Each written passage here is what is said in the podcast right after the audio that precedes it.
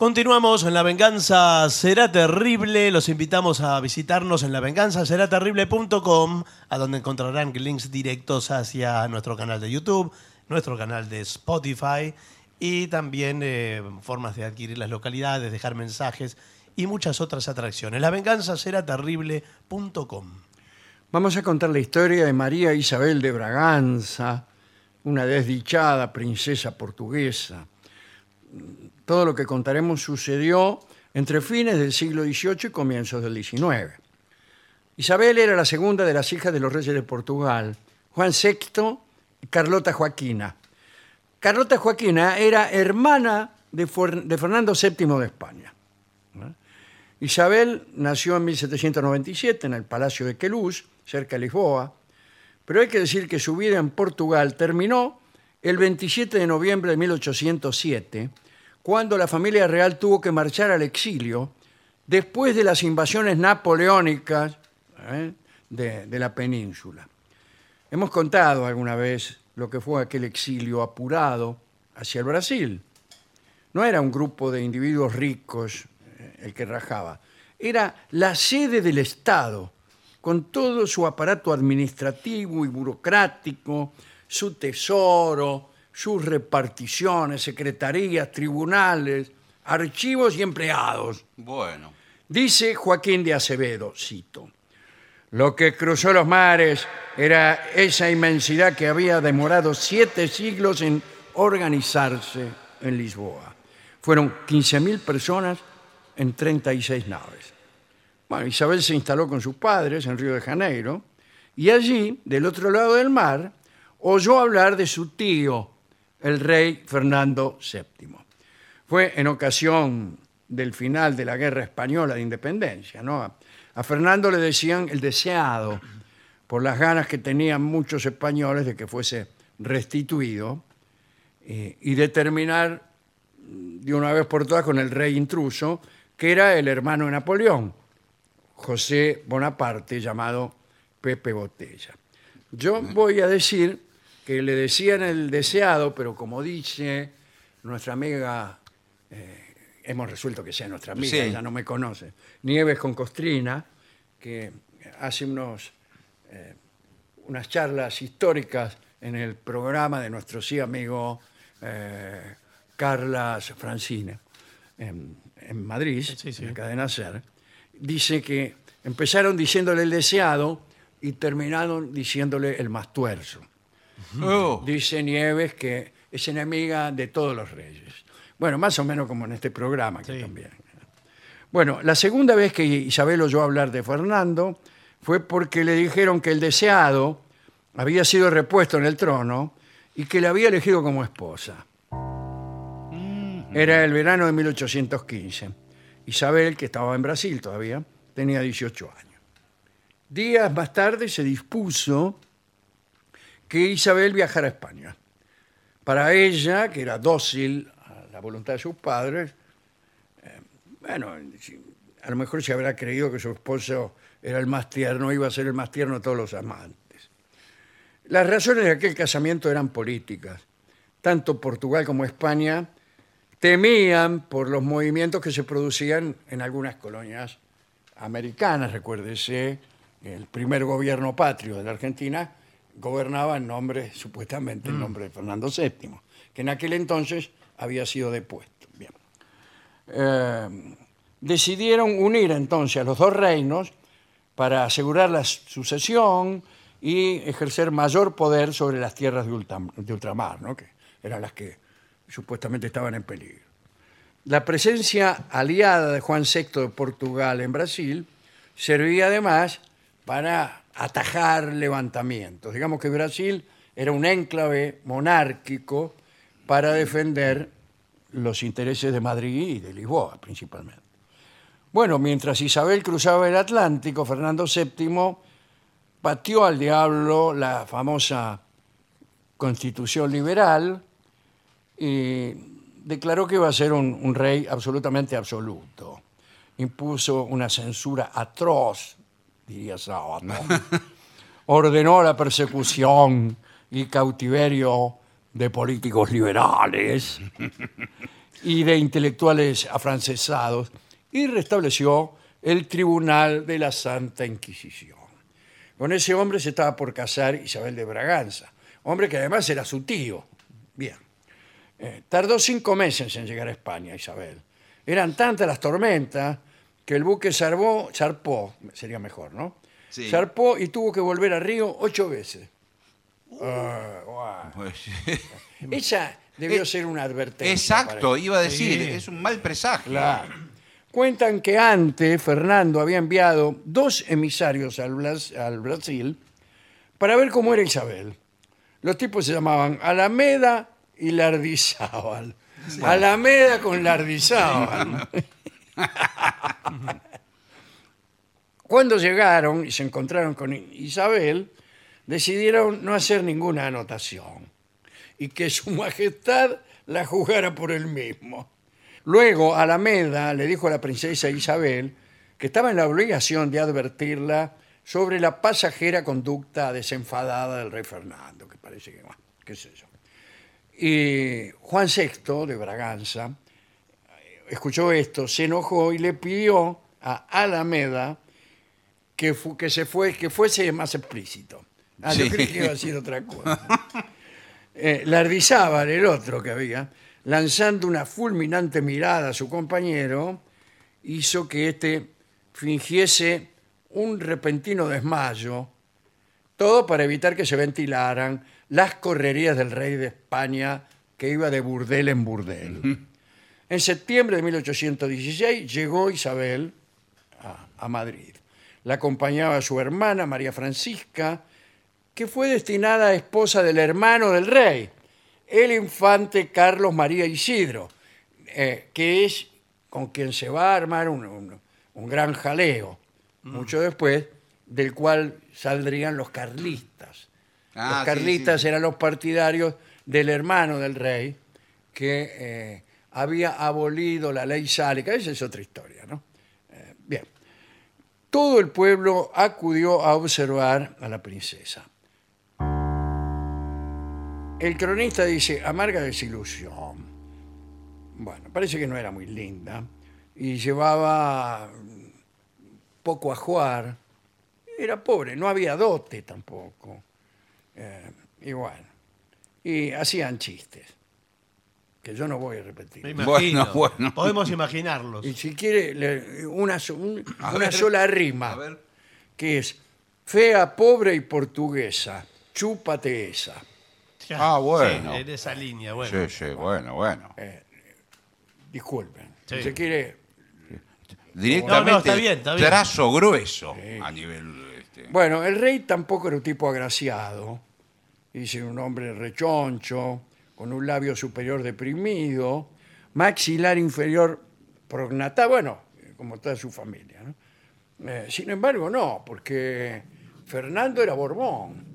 Eh, Y eran, más bien eran los Habsburgo los que, los que tenían la mordida al revés. Claro. ahora Sí. que pienso. Lo que pasa es que entre la- en las familias reales, que es todo entre ellos, Sí, claro. Sí, claro. quedan todos deformes medio. ¿no? Cuentan que la primera esposa de Fernando, María Antonia de Nápoles, dejó escrito este, qué le pasó cuando se supo engañada, ¿eh?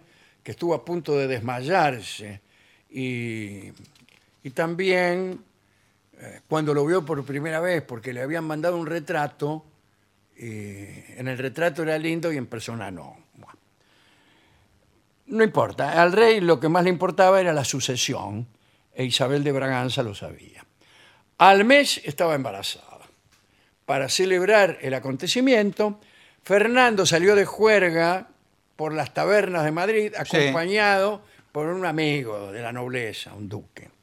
Eh, y también iba el mayordomo del palacio, un tal Chamorro, que iba como juez para determinar quién de los dos, si el rey o el duque, era capaz de beber un trago sin respiro ni resuello.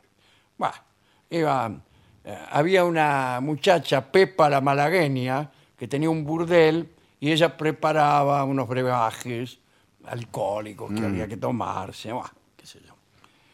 El caso es que, volvamos a Isabel, estaba desesperada. Le contó a sus allegados que el rey solo había dormido con ella un par de veces y le habló al hermano del rey, el ya mencionado Carlos María Isidro, para que intercediera a ver si Fernando terminaba con su vida disipada. Fue inútil.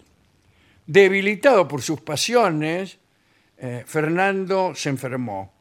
Para curarse, se dirigió al balneario de Sacedón, cuyas aguas, según decían, eran milagrosas. El rey consideró que eso era cierto cuando notó que todos se bañaban desnudos. No, bueno. El rey creyó en prodigios cuando luego de la cura de aguas se instaló con una doncella en una mansión de la villa. Bueno, así este, pasaba la, la- la vida, ¿no? Isabel estaba harta de su soledad, extrañaba horrores a su familia que había quedado en Brasil. Claro, claro, Le sí, estaba sí. pasando mal. Eh, llegó a ofrecer dinero a los criados, mayordomos, para que le informaran, sin rodeos, dónde andaba su marido, pero nadie le decía nada. Una noche el rey volvía del burdel de Pepa e Isabel quiso ser seductora. Lo detuvo en un pasillo dispuesta a amarlo. Y el rey eh, se empezó a reír a carcajadas. Isabel se sintió ridícula y pasó de la seducción al odio más hondo. Mm.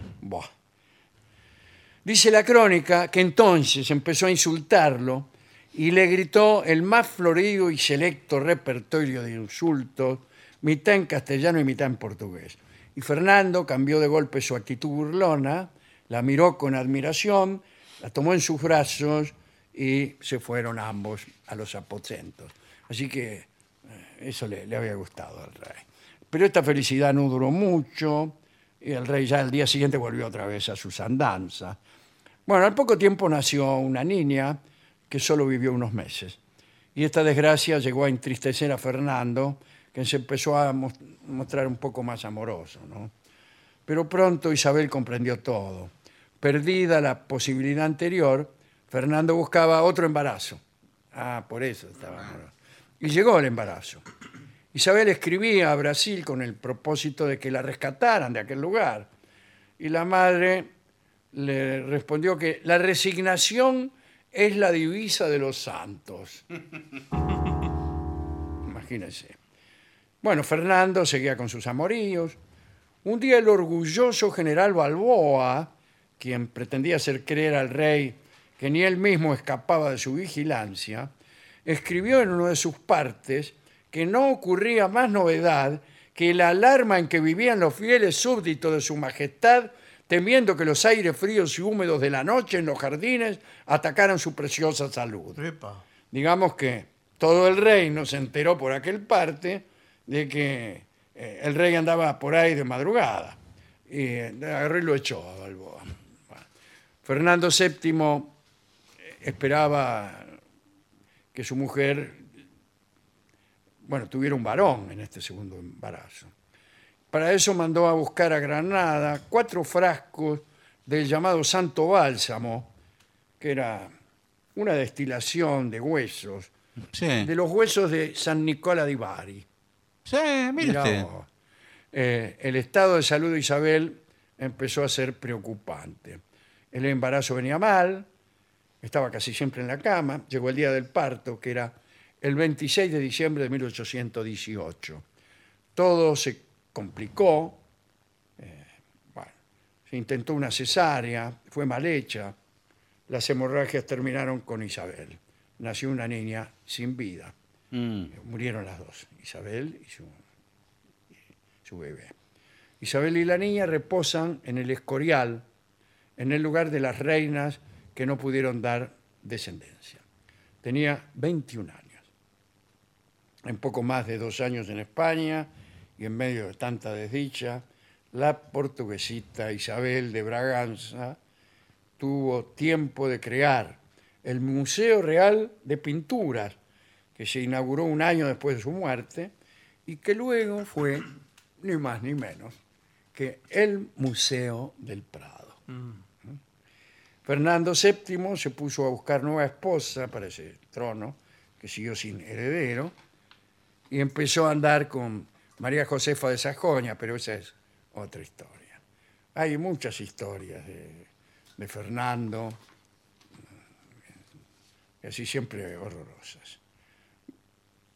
Vamos a dedicar esta charla a su protagonista, María Isabel de Braganza. Eh, ¿Qué le parece si escuchamos Caprichosa? Aunque no era caprichosa la pobre Isabel, pero es una canción de amor, que es, es- es un fado que cantaba Gardel. Vamos a escuchar la versión de Karina Beorlegui. Ah, bueno, sí.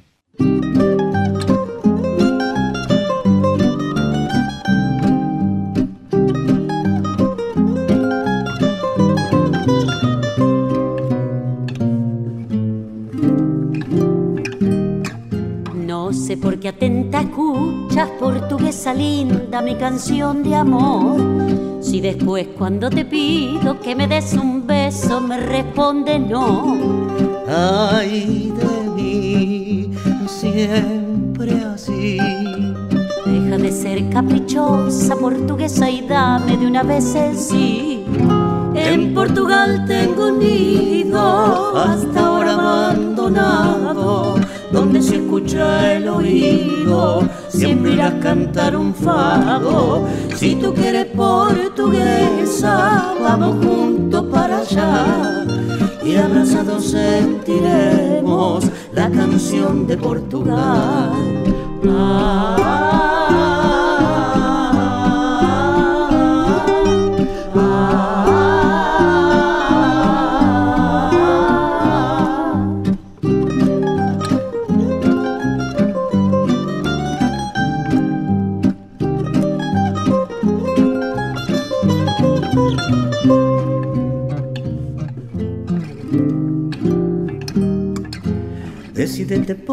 que el tiempo se marcha para no volver. El nidito no se espera y hasta que me muera yo te de querer. Ay de mí, siempre así. Deja de ser caprichosa, portuguesa y dame de una vez el sí.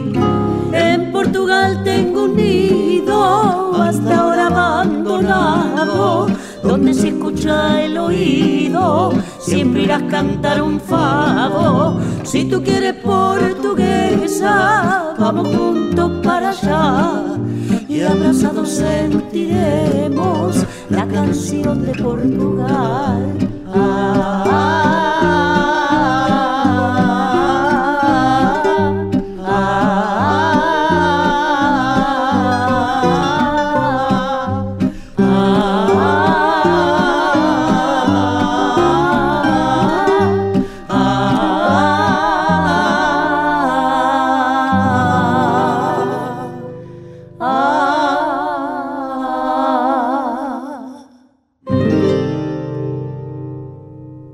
Era Karina Beorlegui. En La venganza será terrible, caprichosa.